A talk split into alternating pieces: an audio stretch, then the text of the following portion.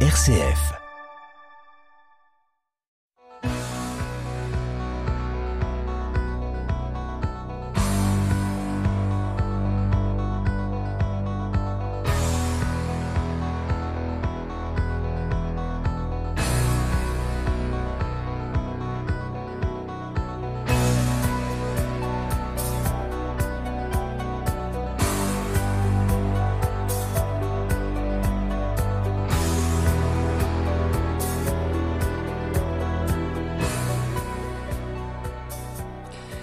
Bonsoir à toutes, bonsoir à tous. À quel bonheur de vous retrouver comme toujours pour votre rendez-vous magazine du mardi soir à 19h15 et du samedi à 18h15.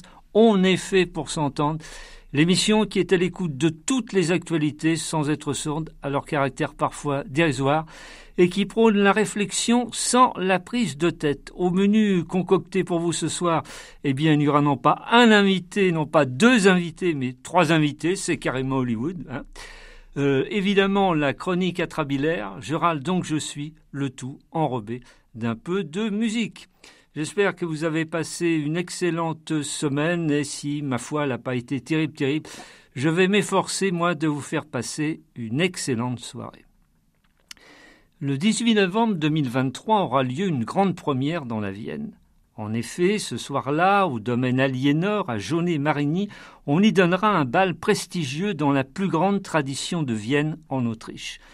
Une soirée vintage où le charme, l'élégance, la grâce seront sous les lumières. Une magie d'un soir qui ne doit rien toutefois au hasard. Derrière, il y a l'opiniâtreté d'une femme et de l'association qu'elle a créée, le bal des Poitevines il y a moins d'un an. Sophie Gros, sa présidente donc, avec son vice-président Nicolas Gros et le chef d'orchestre Ludovic Rivière, recruté pour ce grand bal, va nous raconter les secrets du parcours, parfois peut-être difficile, ayant mené à cette soirée.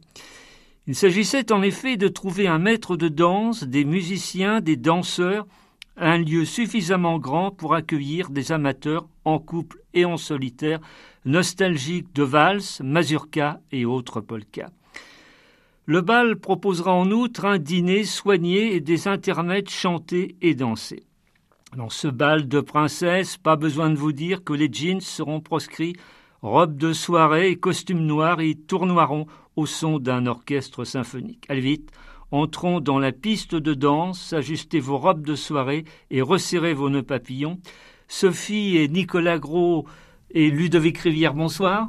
Bonsoir. Bonsoir. Soyez les bienvenus dans l'effet pour s'entendre. Merci. Merci. Mais avant de vous retrouver longuement, eh bien, il y a une tradition dans cette émission. C'est la chronique atrabilaire. Je râle, donc je suis. Kyrian, Domingo, une semaine placée sous le signe des tempêtes à divers endroits de France. Une nature sans dessus-dessous à l'image de l'actualité internationale où les mauvaises nouvelles arrivent en rafale, où des vagues nauséeuses submergent notre incompréhension, où des politiques inconscients et opportunistes choisissent leur mort pour remettre leur barque à flot, sélectionnant les souffrances, espérant ainsi un futur raz-de-marée électoral. Ces tempêtes ont terrorisé des foyers à l'heure où d'aucuns jettent de l'huile sur le feu, ayant besoin d'un orthophoniste pour prononcer le mot terroriste. Emmanuel Macron, lui, est passé en coup de vent le 1er novembre, fête de tous les saints, donc pas la sienne, au Kazakhstan. Avant le 2 novembre, là, jour des morts, le chef de l'État s'est dressé une couronne de laurier, bien loin de la couronne mortuaire que ses ennemis politiques, dont de supposés amis de son parti, adoreraient déposer à la porte de l'Élysée après son premier mandat et le second en cours. Contre toute attente, en terre étrangère, le chef de l'État s'est exprimé sur son avenir personnel après 2027. On le sait, la Constitution, modifiée depuis 2008, ne lui permettra pas de solliciter un éventuel troisième mandat. Après ce poste à responsabilité, pour le moins, que fera-t-il alors après dix ans de pouvoir? Au Kazakhstan, Emmanuel Macron a répondu à cette question tout en restant flou. Il a déclaré ainsi il est probable que je ferai quelque chose de complètement différent quand j'aurai fini. Ça rien dire, franchement. On imagine mal l'homme pressé occuper son temps en faisant des mots fléchés ou du point de croix avec Brigitte. Bon sang, quelque chose de complètement différent, c'est quoi? Chippendale, gourou de développement personnel, cracheur de feu, marionnettiste, c'est sûr, il a des dispositions, sniper politique dans un talk show télévisé, portraitiste à Montmartre pour oublier que bien des Français ne pouvaient pas le voir en peinture, acteur dans Plus belle la vie qui va reprendre sur TF1, lui si fan de l'OM, reprendre l'école des femmes, lui que les humoristes ont raillé en petit garçon devant maîtresse Brigitte sous vos applaudissements. Allez savoir. En tout cas, comme ses collègues élyséens revenus à la vie civile, il publiera évidemment ses mémoires et sera best-seller comme Sarkozy et François Hollande. Emmanuel Macron ne traversera la rue que pour toucher ses droits d'auteur, même s'il en a manqué parfois de hauteur.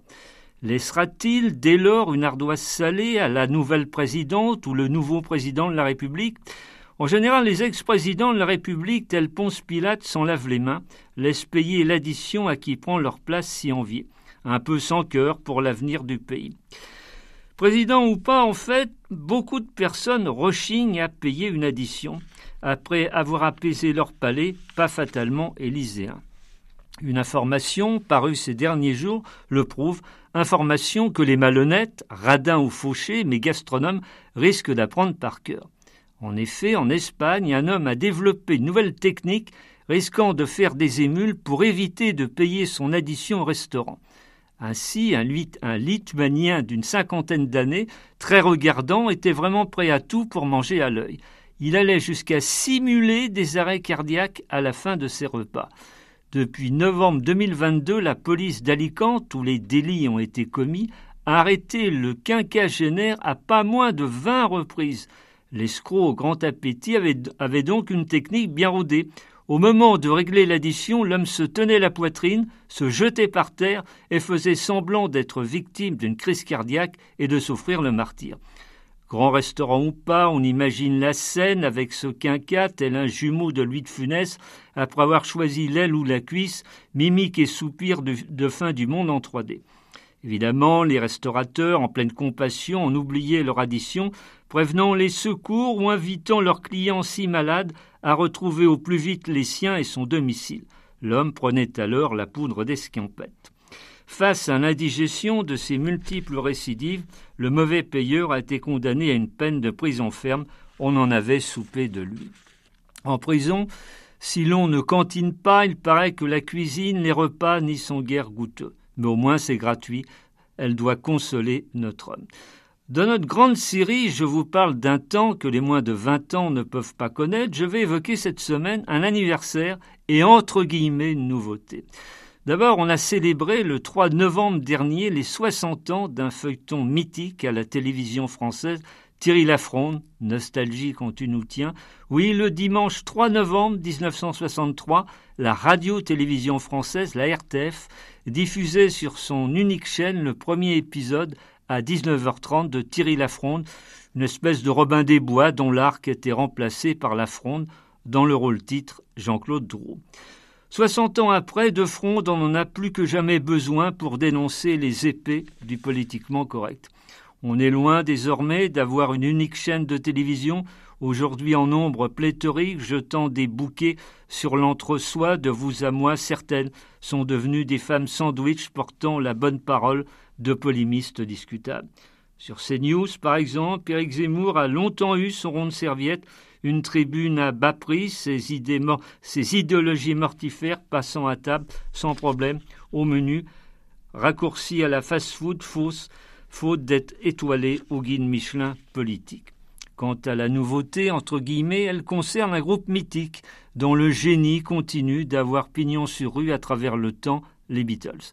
53 ans après la séparation des quatre garçons dans le vent, décidément on n'en sort pas, et 43 ans après la mort de John Lennon, on nous propose un inédit d'Escarabée. À l'origine, une maquette enregistrée sur une vieille cassette audio dans les années 70 par John Lennon dans son appartement new-yorkais. Et puis, l'intelligence artificielle est passée par là. Grâce à elle, on a remixé la cassette, on a rajouté des enregistrements de guitare électrique de George Harrison avant son décès en 2001 et les deux survivants du groupe Paul McCartney, 81 ans, et Ringo Starr, 83 ans, ont travaillé sur ce titre, y plaçant leur voix. À l'arrivée, de manière artificielle mais réelle, les quatre de Liverpool ont tous joué et chanté dessus. La chanson, inédite se donne New Van. On peut l'écouter sur Internet en attendant mieux. Elle a une mélancolie, une mélancolique mélodie vraiment pas désagréable. Coup de pub cynique, manne financière, peut-être bien. On retrouve toutefois la patte du groupe légendaire ayant soi-disant passé la main depuis si longtemps. Ah, cette fameuse intelligence artificielle, star de notre siècle, elle fait couler beaucoup d'encre sans savoir où elle nous fera échouer, perdant peu à peu nos points d'ancrage, victime au majordome de sa suprématie si inquiétante. Tel un redoutable assassin, l'intelligence artificielle brouille les pistes. À cause d'elle, il n'y aura plus de cancre, les vedettes de la télé-réalité auront le QI d'Einstein. Elisabeth Borne semblera humaine et sympathique. Gérard Larcher, le président du Sénat, deviendra un, un nutritionniste avéré, prenant la diète pour tous sauf pour lui. Et la danse des canards ressemblera à une partition de Beethoven, le compositeur, pas le chien. Au fond, pourquoi faire des efforts puisqu'on va nous, mâcher le travail bientôt? Et un génie, un chaud devant, je tâche. En cette période de chrysanthème, vous verrez qu'un jour, l'intelligence artificielle défiera, trompera la mort, nous rendant soi-disant éternels. Nous, en tout cas, bien vivants, les neurones n'ayant subi aucune chirurgie esthétique de GPT, on continuera envers et contre tous à travers les ondes de s'écrier plus que jamais, on est fait pour s'entendre.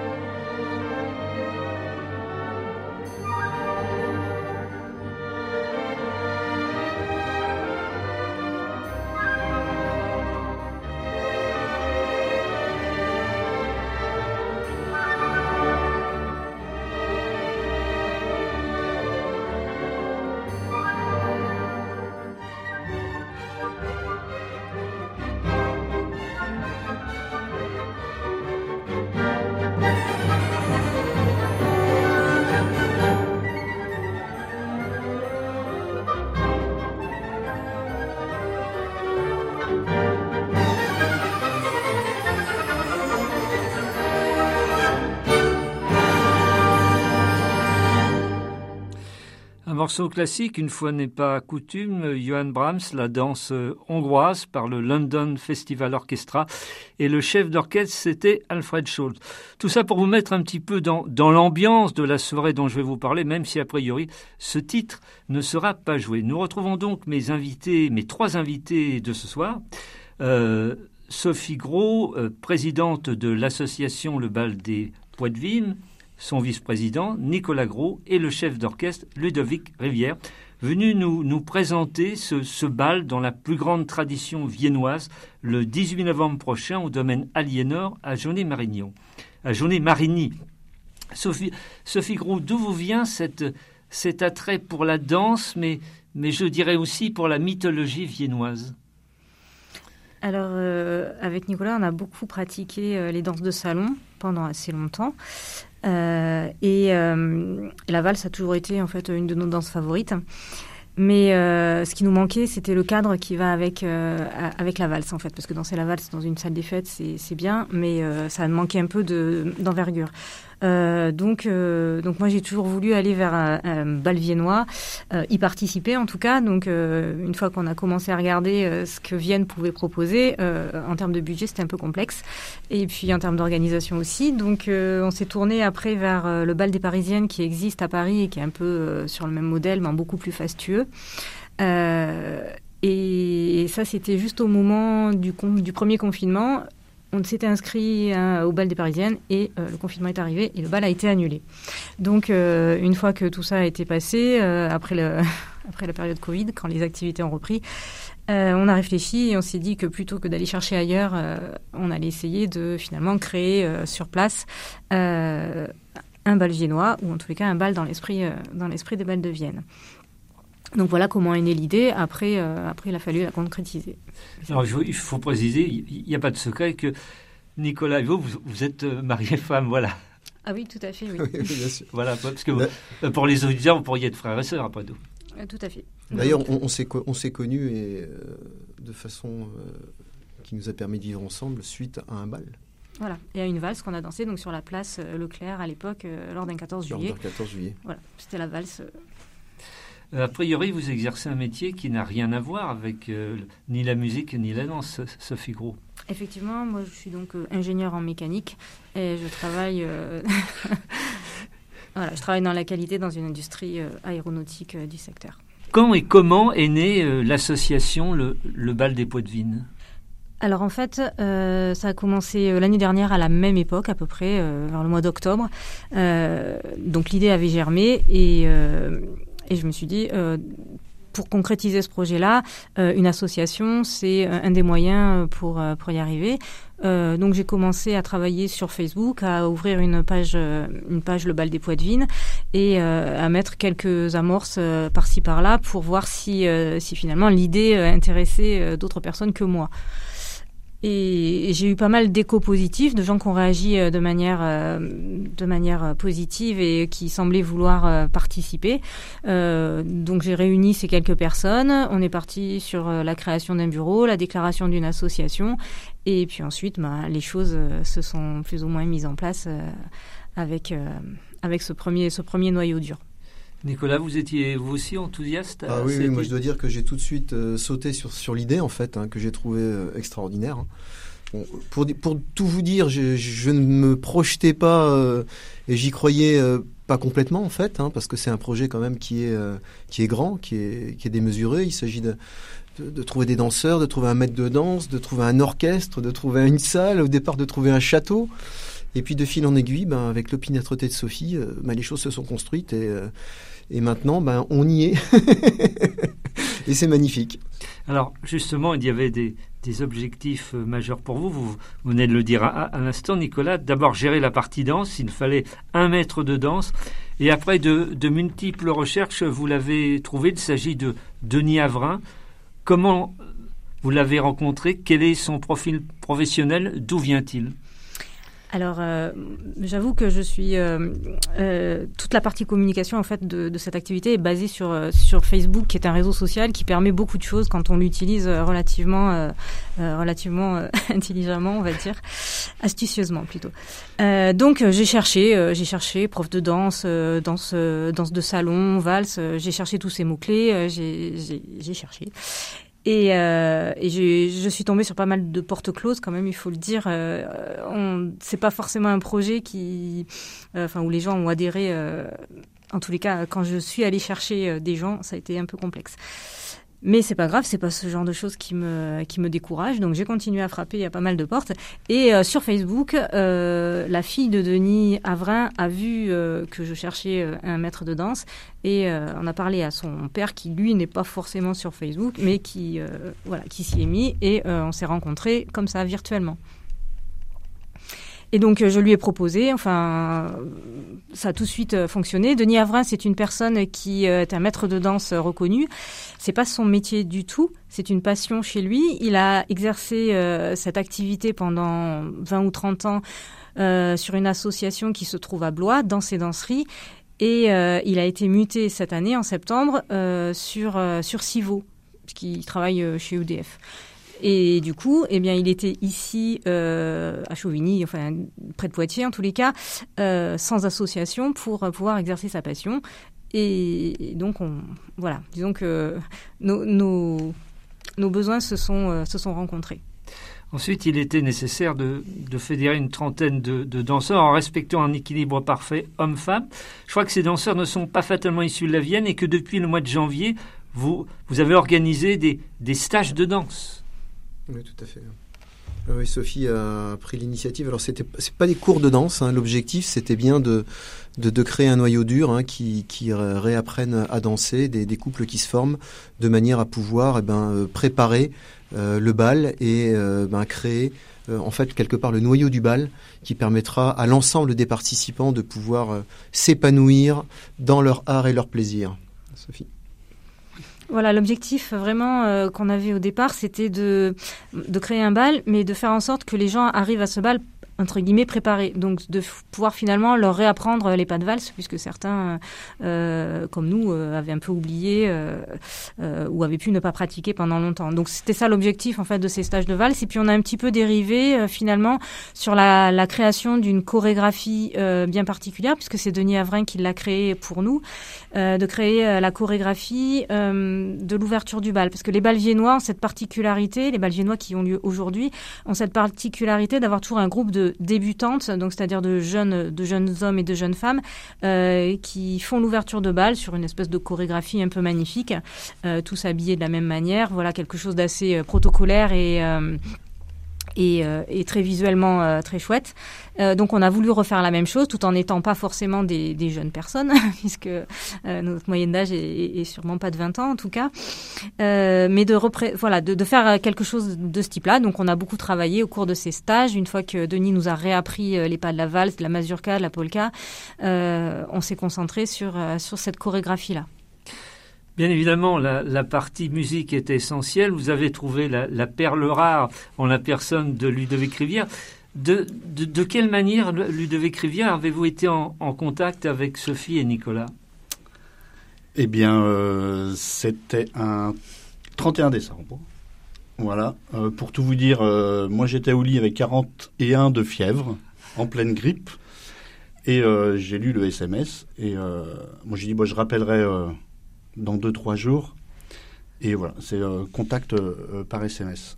Ça m'a beaucoup, enfin, euh, tout de suite j'ai adhéré à l'idée. Déjà rien que par SMS. Et puis après, ben, forcément, j'ai rappelé Sophie, voilà, qui m'a expliqué le, la démarche et le, les principes. Et puis, bah, voilà, j'ai pas réfléchi plus que ça. J'ai dit oui. J'ai accepté le pari. voilà, parce que j'ai une sensibilité une certaine sensibilité euh, face à la musique romantique. Depuis le 19e siècle, c'est quand même, euh, c'est quand même euh, ben, Brahms qu'on a entendu, c'est Berlioz, et puis effectivement toute cette partie que je connais moins, mais que je connais quand même un petit peu, ben, Offenbach, la ville parisienne, les danses évidemment, les balles, et puis les moments où on s'amuse aussi. Donc la musique qui est écrite et qui est jouée pour danser, pour faire danser. Quel avait été votre, votre parcours jusqu'alors, Ludovic? Oh, j'ai un parcours, on va dire, très... je, fais beaucoup de choses. J'aime bien porter plusieurs casquettes. Donc moi j'ai un parcours classique de d'instrumentiste au conservatoire avec voilà, des, des prix de, d'instruments, euh, de, de musique de chambre. Parallèlement, euh, je faisais mes études d'histoire à Poitiers. Et puis, bah, voilà, j'ai choisi euh, peut-être le côté obscur. j'ai choisi la musique plutôt que, l'histoire à ce moment-là. J'ai eu la chance de, de, de, rencontrer ou d'être à l'origine d'un groupe d'une fanfare de rue, de spectacle de rue, musique de rue que je peux nommer peut-être, c'est oui, fanfare le snob, donc le service de nettoyage des oreilles bouchées. Très beau titre. Et il y a du boulot. et le, voilà, le, but de ce groupe était vraiment de remettre la musique dans la rue, et puis voilà, à la manière du théâtre de rue et de ce qu'était, euh, de ce que proposait le, théâtre de rue à l'époque, c'est-à-dire quelque chose qui est un peu euh, voilà, qui qui qui, euh, qui est pas forcément politiquement correct et puis qui voilà, permet une relation au public et puis une interactivité euh, qui, moi, m'a beaucoup plu. Et donc, avec ce groupe, euh, voilà, pendant 20 ans, j'ai, euh, on va dire, j'ai parcouru le monde et fait rencontrer beaucoup de, de personnes et de projets très intéressants. Et puis, bon, à un moment, voilà, je me suis dit, peut-être, je me recentre sur des choses qui me, que, que j'ai pas pu faire pendant toutes ces années. Et et ben voilà, de fil en aiguille, euh, j'ai été euh, commencé à faire une première expérience de direction d'orchestre il y a quelques années, et puis arrivé à Poitiers, enfin de retour à Poitiers après euh, un long, une longue absence, il était proposé au conservatoire une formation de direction d'ensemble instrumentaux. Et donc je m'y suis inscrit et voilà, donc je suis diplômé aussi de direction d'orchestre depuis 4 ans maintenant déjà. Alors vous serez à la tête d'un orchestre symphonique. Combien de, musiciens vont, composer cet orchestre et comment ont-ils été recrutés? Alors on a euh, l'effectif depuis deux mois, l'effectif définitif. On sera une quinzaine de musiciens. Alors la, demande était que ce soit euh, qu'on fasse appel à des musiciens amateurs et euh, qui soient dans, le, dans le coin, des, locaux, mais avec quand même une dimension symphonique, c'est-à-dire des cordes, des vents et des percussions. Donc on, a, enfin Sophie a lancé de son côté euh, des appels, a eu des contacts aussi. Moi j'ai euh, essayé aussi de chercher, enfin de, présenter le projet à, des musiciens qui me, qui me, enfin qui sembleraient intéressés par euh, par le projet et qui auraient le temps aussi. Et, et ben voilà, depuis deux mois, on a réuni tout ce monde-là et puis voilà, on a notre effectif. donc cordes, on a, je peux vous dire l'effectif. Oui, donc on a six violons. Euh, deux violoncelles, un basson, euh, une flûte, une clarinette, euh, une harpe, une, un et percussion, un percussionniste. Et trompette et trombone. Et voilà, et les cuivres, trompette, trombone. Voilà. Elle va au grand. Ouais. Non, mais... J'imagine que vous allez jouer entre, entre guillemets des, des tubes de la musique viennoise. Et vous me disiez hors antenne tout à l'heure que vous, euh, pour cette soirée, vous avez dit, entre guillemets, synthétiser certaines partitions, les arranger pour... Euh, et c'est un peu compliqué. Ça. Alors, c'était la grande surprise, c'est que les partitions pour orchestre n'existent pas. Ah. Voilà, même si c'est des musiques du domaine public. Donc en fait, euh, il a fallu que je me plonge vraiment dans, dans, ben, dans le principe du, du, du, du, bal, en fait. Et donc ce que j'ai découvert, et puis ce que j'ai appris aussi en questionnant aussi certaines personnes, c'est que je, pense, alors si je me trompe, je prends toutes les toutes les informations euh, seront les bienvenues. Euh, je pense qu'ils prenaient les, les compositeurs prenaient les, les, thèmes connus, donc euh, Carmen, le French Cancan, tous les thèmes qui sont populaires qui, dans l'opérette à Paris ou à Vienne ou ou enfin dans, dans l'Europe, hein, parce que c'était c'était à l'époque les frontières étaient très très ouverte. Et il, euh, il, prenait juste un bout du thème et il euh, l'arrangeait pour faire soit une valse, soit une mazurka, soit une polka. Donc aujourd'hui, on se retrouve avec euh, la partie, le thème et l'accompagnement. Voilà. Et puis après, on se débrouille à faire son arrangement pour son orchestre. Il y aura des exemples de deux, trois morceaux, on peut, on peut savoir? Alors, on va faire la mazurka Coppelia, Donc Coppelia, c'est le ballet de Delibes. Euh, on va avoir un, un quadrille autour des thèmes de Carmen. Donc c'est tous les thèmes de Carmen qui sont. Alors c'est euh, c'est aussi du zapping à l'époque. C'est-à-dire on prend les thèmes et on en joue un tout petit bout et, euh, et on enchaîne avec avec un autre. Et puis tout ça, évidemment, est très codifié pour la danse, par rapport au pas de danse, par rapport aux figures. Donc j'ai aussi appris à ce que c'était qu'un quadrille en cinq parties, enfin six parties à l'origine, mais on en enlève une parce que c'est trop long. Et, euh, et, voilà. Et après les, bah, les valses, euh, on va jouer aussi la valse. Euh, alors, euh, bah voilà, j'ai oublié. la valse de l'empereur. La valse de l'empereur, voilà. Et le beau Danube bleu. Le beau Danube bleu, voilà, évidemment. Ouais, et ça, ça, ça sera très très. Qu'on fera en entier. Et puis on va faire la barcarolle aussi, donc. Oui. Euh, nuit d'amour. Bon, je suis pas bon sur les textes. Et en plus, hein. on a du live, c'est formidable. Je, je, suis plus dans les notes que dans les, les textes. Enfin bref, Sophie et Nicolas vous ont donné un boulot monstre. Ouais, c'est ça. Alors, c'est pas que nous qui lui avons donné le boulot, parce qu'en fait, ah, et c'est ça qui a été très intéressant dans, dans le projet, c'est qu'on a mis en contact, bien sûr, Denis et, et Ludovic, et, et c'est eux ensemble, finalement. Denis, il dit, moi, je veux des valses, moi, je veux des polkas, etc. Nous, euh, on, Enfin, nous, on veut juste danser.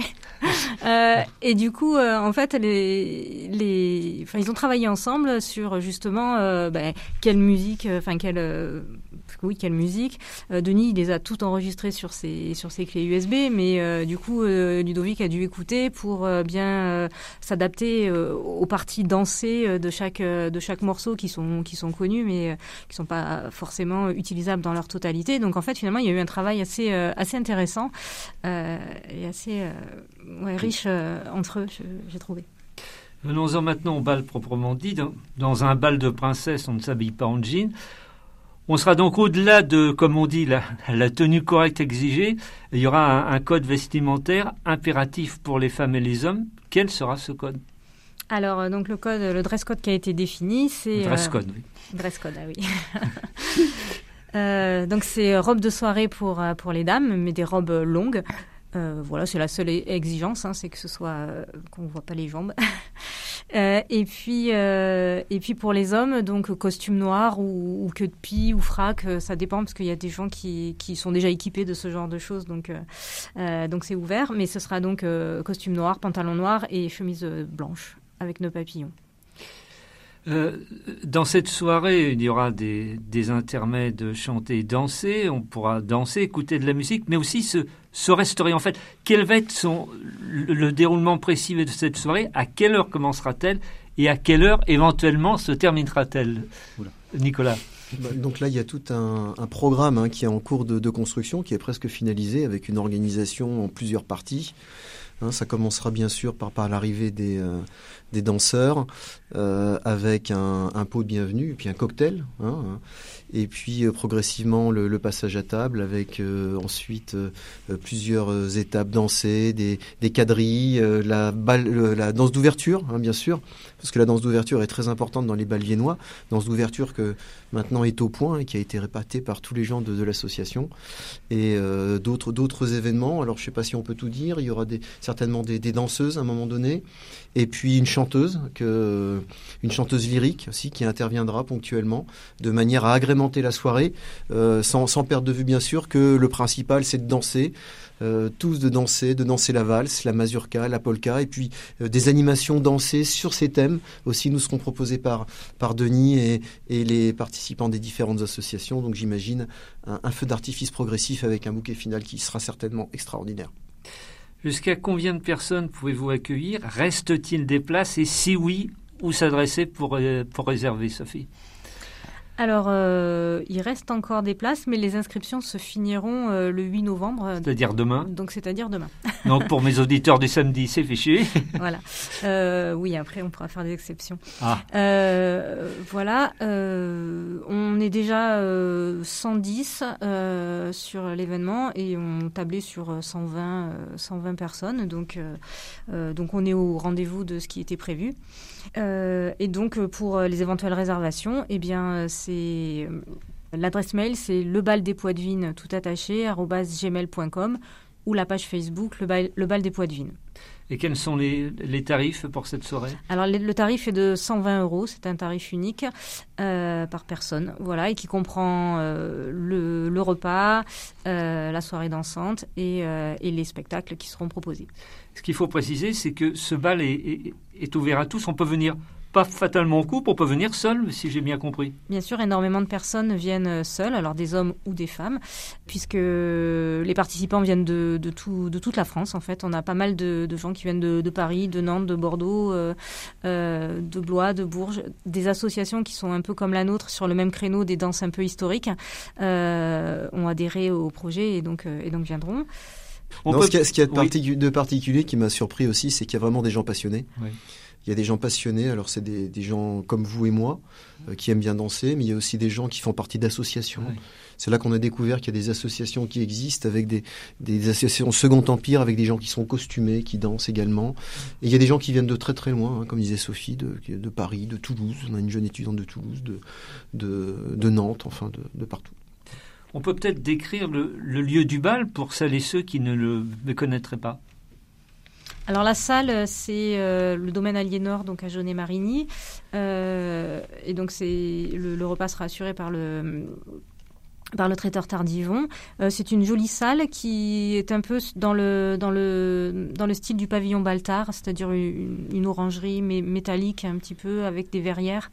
Donc voilà, une architecture qui, qui a quand même du sens par rapport à un bal viennois et qui est une très belle salle, assez grande, et avec surtout un parterre qui nous permettra de, de, bien danser. En fait, traditionnellement, à, à, Vienne, en Autriche, on compte entre novembre et mars hein, un grand nombre de balles. Et, ce qui est amusant, c'est que chaque corporation a le sien. Oui, tout à fait. Bah, c'est ce que Sophie nous a, a, découvert et ce que nous, nous, on a appris aussi par, par la suite. Hein. Il y a le bal des confiseurs, le bal des... toutes les corporations, effectivement, ont un bal. Et, euh, et voilà, il va falloir le débuter dans la Vienne. Voilà, il faut voir qu'à Vienne, c'est une grande tradition, les, ces, ces balles, bah, depuis, euh, depuis les années 1800, euh, enfin, quand, euh, quand finalement la valse a été révélée à cette époque-là, à la grande époque des, des Strauss. Mmh. et donc, il y a, enfin, depuis cette époque-là, oui, effectivement, 400 balles entre novembre et mars à Vienne. et, et, voilà, bon, bah, nous, on n'en fait qu'un. Il faut en profiter. Euh, on essaiera dans tous les cas de, reproduire ça euh, chaque année. Euh, ça sera notre saison des balles à nous. Il y en aura peut-être qu'un, mais enfin, en tous les cas, il, existera. Et cerise sur le gâteau, TF1 s'intéresse à ce bal? Alors oui, ça, ça a été une surprise. on en a eu pas mal, enfin cette année, toute cette année de, de travail sur sur ce projet-là. Euh, on a eu pas mal de surprises, euh, des, bonnes surtout. Et un jour, effectivement, j'ai eu un SMS sur mon, portable qui me disait euh, Je suis madame journaliste à TF1 et, et on voudrait bien faire une émission sur vous. J'avoue que j'ai été un peu dubitative dans l'instant parce que je me suis dit ça, ça, paraît pas très crédible. Et renseignement pris, la personne existait bien, était bien journaliste à TF1, et, et donc bon, bah, j'ai pris contact avec elle et effectivement, nous, serons, nous avons été filmés tout au long de l'année sur diverses répétitions, des répétitions d'orchestre, des répétitions de danse, euh, une soirée, enfin un petit bal qu'on a fait en juin. Euh, voilà, ils sont venus à divers moments et ils seront là aussi le soir du bal et tout ça pour euh, pour faire pour être dans l'émission Grand Reportage sur le thème des porteurs de projets qui sont courageux, inspirants et, passionnés. donc voilà, c'est dans ce cadre-là que, que, nous avons été euh, pris pour cible par TF1. euh, Ludovic Rivière, quelles doivent être selon vous les, les qualités intrinsèques d'un chef d'orchestre? Ah, alors, euh, il, ouais. Euh, il faut être à l'écoute, bien sûr, des, des musiciens. il faut être patient. Ils ne sont pas tous patients, les chefs d'orchestre, j'ai cru comprendre. Non. C'est ça. Mais euh, enfin, moi, la démarche dans laquelle j'ai appris, c'est que voilà, c'est enfin, c'est la formation. Elle est, elle est, euh, elle est euh, bienveillante. En fait, le, le chef d'orchestre, il est juste là pour guider l'orchestre, hein, parce qu'il joue pas à la place des musiciens. Donc, il faut euh, mettre les musiciens plus seront en confiance, et plus on pourra leur demander et, être exigeant avec eux, quoi. Il nous reste très peu de temps, mais une question mais commune à à vous trois votre morceau préféré et votre danse préférée? Sophie? Moi, c'est la valse, indépendamment du morceau. Euh, voilà, c'est la valse. Nicolas? Ah bah moi aussi, incontestablement, c'est la valse. hein. non, moi j'aime bien le beau Danube bleu. Je n'ai pas pu le passer parce qu'il avait 10 minutes. Il, alors. fait- il est long hein. et il est dur à danser au départ parce que ça part pas tout de suite. Et vous, et vous, Ludovic? Dans ce répertoire-là, là, c'est ça Oui, oui, dans ce alors, bah répertoire, ouais, alors, euh, ben, la danse, euh, moi je suis un piètre danseur, hein, évidemment. Mais du coup, euh, j'espère qu'on aura des, euh, des occasions pour... Enfin, les musiciens auront des temps pour aller s'exercer aussi sur les démonstrations, donc ça c'est bien. Donc on va apprendre. Et puis après, bah, le beau Danube bleu, oui, dans ce, dans ce répertoire-là, c'est fantastique. Vous voulez pas fredonner un petit peu On a vu vos talents tout à l'heure.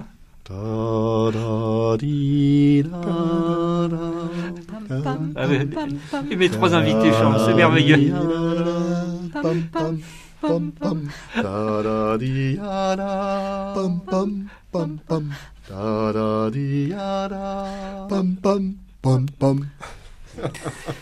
L'horloge a rendu son, verdict impitoyable sur ce formidable trio. En on effet, pour s'entendre, va, va tirer ses révérences pour ce soir. Ludovic Rivière, son chef d'orchestre, Sophie et Nicolas Gros, présidente et vice-présidente de l'association Le Bal des Poitevines. Je rappelle donc ce rendez-vous le 18 novembre prochain au domaine Aliénor à Jaunet-Marigny, un grand bal dans la plus grande tradition viennoise. Est-ce que vous voudriez ajouter quelque chose que mes questions n'auraient pas évoqué? Ben, On est impatient que le bal arrive. Et puis on espère surtout que c'est un événement qui pourra se reproduire les années à venir. Sophie? Euh, pareil, donc euh, très impatiente de, de cette soirée. On a tout préparé et on espère qu'on sera à la hauteur des attentes de tout le monde. Ludovic? Je suis très content euh, de faire partie de ce projet et euh, j'aime beaucoup euh, toute cette énergie là qui, qui nous emmène bah voilà, vers un, un vrai bal viennois. Et euh, peut-être un petit mot, euh, une énergie euh, extraordinaire et une opiniâtreté euh, de la part de Sophie euh, qui, Oui. qui n'a pas d'égal. J'avais dit dans mon préambule, d'ailleurs. Oui, oui. Sophie Gros, Nicolas Gros et Ludovic Rivière, merci de votre visite dans nos studios. Eh ben, Merci de à la- Ben, vous. merci, merci de surtout nous à avoir vous, hein. accueillis, Merci de nous avoir accueillis. Et on vous souhaite plein de bonnes choses pour ce 18 novembre. Merci à vous. Mais, euh, mais un autre grand merci à Eric Godaillé qui officie à la réalisation technique de cette émission. Merci de votre bienveillante attention, chères auditrices, chers auditeurs. Si tel est votre bon plaisir, j'espère bien évidemment vous retrouver la semaine prochaine à la même heure. Je vous souhaite une belle et douce soirée. Je réitère mes deux conseils habituels depuis 14 ans. Gardez la forme, faites le maximum de belles choses. Salut